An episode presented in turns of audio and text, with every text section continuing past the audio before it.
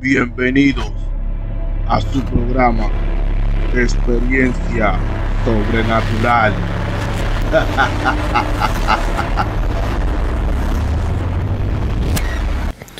Saludos. Antes de empezar, quisiera como siempre recomendarle nuestro canal, que le den like, compartan y se suscriban y dejen sus opiniones en la caja de comentarios, recordándole también que pueden enviarnos sus experiencias sobrenaturales al correo experiencia sobrenatural 01 arroba gmail.com Bienvenidos. En este episodio vengo a compartirle una historia que estuvo lugar un día de Navidad.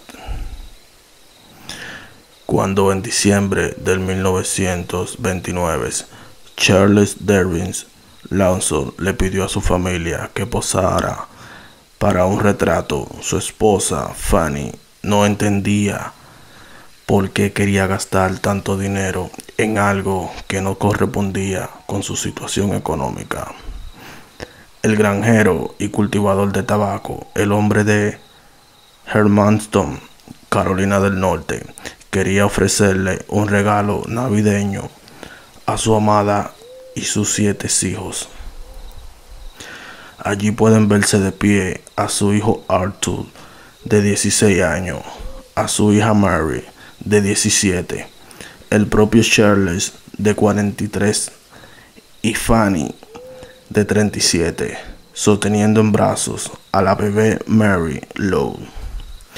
Sentado están James, de 4 años, Mabel, de 7 años, Raymond, de 2 años, y Carrie, de 12. Algunos sonríen, otros están extremadamente serios y tensos. En la mañana del 25 de diciembre, Mary despertó temprano. Quería preparar un pastel de Navidad para la familia. Sin embargo, su rostro continuaba serio. A pesar de las fiestas de fin de año, Carrie y Mabel abandonaron la casa. Unos minutos después, irían a visitar a sus tíos. En el granjero, desde hacía varias horas, estaba Charles esperándola sentado con una escopeta. Cuando sus hijas pasaron delante, le, le disparó. Al caer, continuó golpeándolas hasta matarla.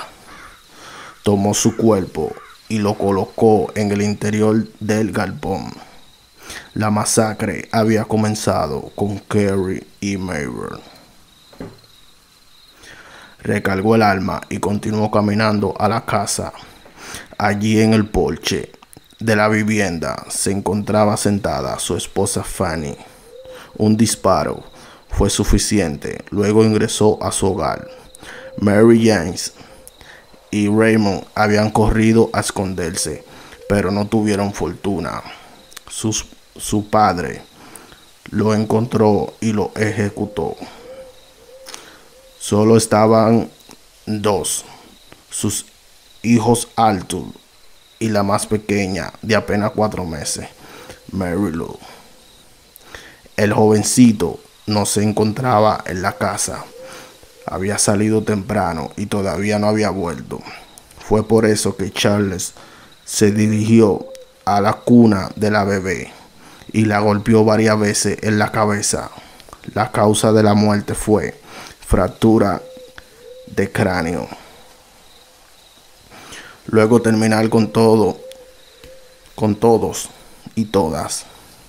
Llevó cada uno de, de los cuerpos al granjero donde yacían las primeras dos víctimas.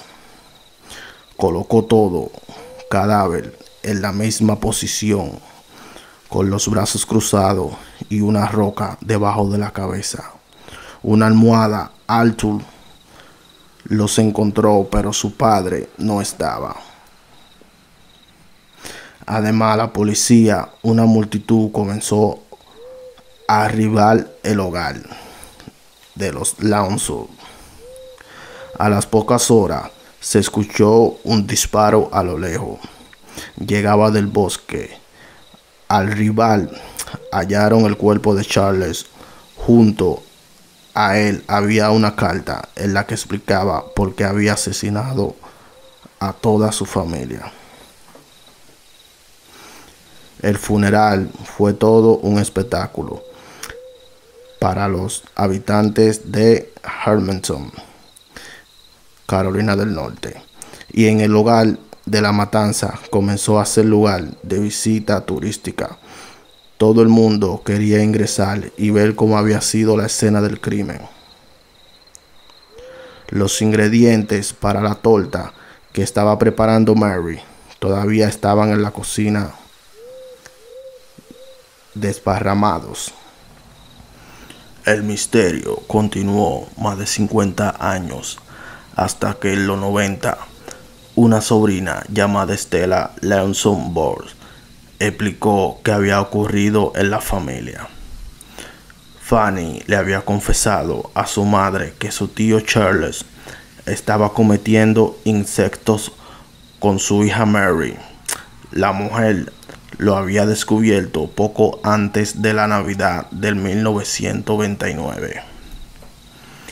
Pero la siniestra verdad no terminaba allí.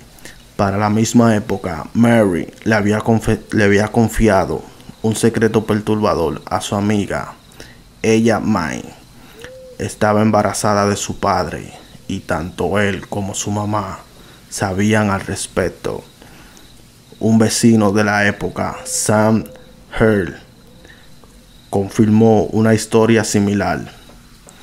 Reveló que unas tarde Charles Lawson abusó de su hija y que cuando quedó embarazada la amenazó con cometer una matanza si les contaba a alguien al respecto.